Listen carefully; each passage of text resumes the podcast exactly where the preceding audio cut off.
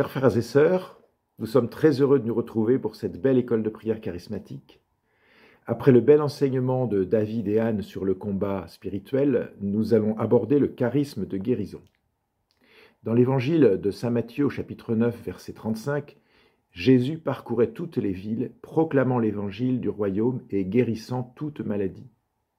On voit donc que pour Jésus, annoncer l'évangile et apporter la guérison vont ensemble. En outre, le tiers des évangiles relate les miracles de Jésus. Jésus guérit donc lui-même et aussi guérir est une mission confiée par Jésus. Ainsi, Jésus dit dans Saint Luc chapitre 10 verset 9, Guérissez les malades. C'est une injonction qu'il fait à ses apôtres. La guérison est le signe de la présence de Dieu. En effet, le Messie est défini comme celui qui guérit. Dans Exode au chapitre 15 verset 26, il est écrit Je suis le Seigneur, celui qui te guérit. En Isaïe chapitre 29 verset 18, Isaïe annonce que l'on encore reconnaîtra la venue du Messie par ses signes. Les sourds entendront, les aveugles verront. C'est pourquoi, lorsque les envoyés de Jean-Baptiste demandent à Jésus Es-tu celui qui doit venir ou devant nous en attendre un autre? Jésus répond Allez rapporter à Jean ce que vous voyez, les aveugles voient, les boiteux marchent. C'est dans Saint Matthieu, chapitre 11, verset 5. Les guérisons sont donc comme la signature du Messie. Comme tout charisme, le charisme de guérison se déploie au service de l'Église, donc par amour pour le frère ou la sœur qui est malade. Donc c'est un bel outil d'amour pour amener les personnes à rencontrer Jésus. Le cœur du Seigneur dans son humanité n'a pas changé depuis 2000 ans et il se laisse toucher aujourd'hui comme il y a 2000 ans quand on le prie, en lui disant Celui que tu aimes est malade. Et dans la foi, nous croyons que le Seigneur entend et qu'il agit. Il répond parfois de manière spectaculaire par la guérison visible. Ainsi, nous avons vu, il y en a peut-être d'autres aussi qui l'ont vu, notre sœur Valérie du pôle Nord euh, lâcher ses béquilles et courir dans l'amphi. C'était assez euh, extraordinaire. Au XXe siècle, ce ministère de l'exercice du charisme de guérison a refleuri, d'abord dans les mouvements pentecôtistes, et puis il se développe depuis plusieurs années chez les catholiques. À la fin du XXe siècle, ce ministère, qui a d'abord été exercé par des ténors, alors le père Tardif, le père Raymond Alter, Sister Bridge McKenna, euh, donc maintenant, ce ministère tend à se développer dans certains diocèses sous l'impulsion d'évêques et aussi dans certaines communautés autour de personnes reconnues dans l'Église. Donc euh, c'est Damenstein, Marie Hilly, Mathénie Lozano et puis le, le père Thierry Aval pour, euh, pour la communauté de l'Emmanuel. Alors à Paray-le-Monial, par exemple, lors des sessions d'été, il y a une prière des malades. Les formes peuvent varier, mais Souvent, après un temps de cœur à cœur avec le Seigneur dans la louange et l'adoration, c'est Jésus lui-même qui vient dans le Saint-Sacrement par les mains d'un prêtre dans la foule et des paroles de connaissance indiquent ce que le Seigneur guérit dans telle ou telle personne. Il y a aussi des groupes de miséricorde, deux ou trois priants, qui accueillent une personne pour qui l'on prie, et là aussi le Seigneur fait son œuvre de guérison à Saint-Nicolas-des-Champs, euh, le père Thierry Aval dit que ce sont d'abord les gens simples, les pauvres, les émigrés qui étaient présents, et ce sont eux qui ont amené tout le monde. Il explique aussi qu'il y a plus de miracles aujourd'hui que du temps de Jésus. Seulement à Saint-Nicolas, ces dernières années, il y a eu des, des centaines et des centaines de guérisons et on constate actuellement que certaines personnes sont aussi guéries en différé, si on peut dire, en regardant la, vidéo de l'Assemblée. Ainsi, euh, des célébrations dites de protection, euh, délivrance, guérison ont été conduites dans le diocèse de Paris, à Saint-Sulpice avec monseigneur euh, Michel Aupetit et à la cathédrale Sainte-Josuette de Nanterre avec monseigneur Mathieu Rouget. Alors on peut se poser cette question, quand le charisme de guérison florit-il Eh bien, on voit que dans l'histoire de l'Église, l'exercice du charisme de guérison a évolué en fonction de son esprit missionnaire, l'esprit missionnaire de l'Église. Quand l'Église en fait tournée vers l'extérieur, quand elle agit, comme dit le pape François, comme un hôpital de campagne, quand elle évangélise le peuple, elle est, alors missionnaire.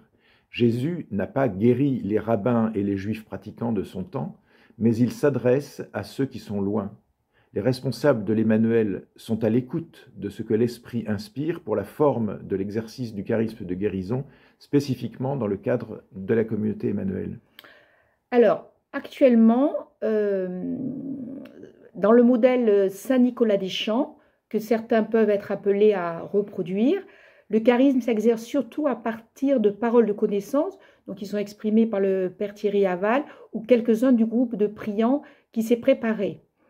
Alors le, Père Aval, euh, il explique que le groupe de priants euh, est composé donc de membres de l'Emmanuel, mais aussi de paroissiens, donc ils se réunissent une heure avant le début de l'assemblée, qu'il appelle, alors c'est intéressant, pas prière de guérison, mais prière des malades. Et ce noyau fait l'unité entre ses membres, l'écoute de l'Esprit Saint, en, en, louant, en adorant. Et c'est ce cœur à cœur avec le Seigneur qui va remplir de compassion le cœur des frères, qui vont pouvoir transmettre l'amour libérant et guérissant du Seigneur. Donc le charisme de guérison est le plus souvent un charisme communautaire. Et le Père Aval explique que la clé, c'est d'être très pauvre devant le Seigneur. Par la prière d'intercession, dit-il, nous sommes solidaires les uns des autres. Là où il y a communion, le Seigneur est touché et peut agir. Ainsi, lorsque le Saint-Sacrement passe par les mains d'un prêtre dans l'assemblée, c'est vraiment Jésus qui, qui guérit. La parole de connaissance que l'Esprit Saint met dans la bouche d'un priant, c'est seulement pour faire connaître à l'assemblée ce que le Seigneur vient de faire pour une personne. Alors on peut se poser la question, la guérison est-elle une question de foi? Eh bien, oui, dans ce sens que si une personne est guérie, c'est parce qu'elle-même ou une personne de son entourage fait un acte de foi. Mais lorsque dans l'évangile le, paralytique est passé par un trou dans le toit, ce qui touche le Christ, c'est la foi de ceux qui accompagnent le paralytique. La guérison augmente la foi de celui qui croit, mais la guérison peut aussi être donnée pour conduire à la foi l'incroyant. Et la foi de l'assemblée est très importante. La guérison est toujours l'aspect visible d'un renouvellement profond de la personne guérie, mais la foi, si elle est une condition nécessaire, n'est pas une condition suffisante. Tous ceux qui ont la foi ne sont pas guéris. C'est un mystère que l'on ne saisira qu'au ciel. Pour nous préparer, frères et sœurs, à nous ouvrir à ce charisme de guérison, demandons le renouvellement de l'Esprit Saint, de l'effusion de l'Esprit, même si nous l'avons reçu il n'y a pas très longtemps, Renouvelons en nous la conscience de l'appel à la sainteté de vie. Renouvelons notre enthousiasme pour la vie dans l'esprit. Encourageons-nous les uns les autres dans nos rencontres, dans nos groupes de partage. Alors je vous cite Saint Paul, premier épître aux Corinthiens, chapitre 14, verset 12. Puisque vous aspirez aux dons spirituels. Alors frères et sœurs, c'est bien ça.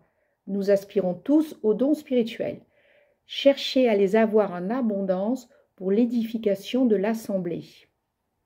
Beaucoup sont appelés à exercer ce charisme de guérison, mais tous ne le sont pas. Soyons simplement ouverts, attentifs, disponibles, si le Seigneur nous y appelle dans le discernement de l'Église. Voilà, frère. Voici une proposition, quelques propositions de questions pour euh, continuer notre, euh, notre réflexion, notre prière. Premièrement, Ai-je le désir de m'ouvrir au charisme de guérison? Quelles sont mes réticences? Et hum, ma prochaine étape, prendre la, décision d'une prochaine étape, comme par exemple participer à une prière des malades à Saint-Nicolas. La prochaine visio en différé est le 7 mai. Euh, on peut décider de lire le livre Guérir de Marie Illy. On peut aussi regarder sur le site internet à saint-nicolas.com, c'est tout attaché à tout attaché.com, des interviews du Père Thierry Aval ou des, voir les reportages des groupes de prière, lire sur le blog emmanuel.fr info la guérison de Valérie en mars 2018 et relire aussi le très précieux numéro 344 de Il est vivant de l'été 2019. Donc cette revue Il est vivant est très riche, elle donne une synthèse sur la guérison et la délivrance. Frères et sœurs, bonne route à chacun. Comme le disait Pierre Goursat, que ça brûle. À bientôt. À bientôt. Amen.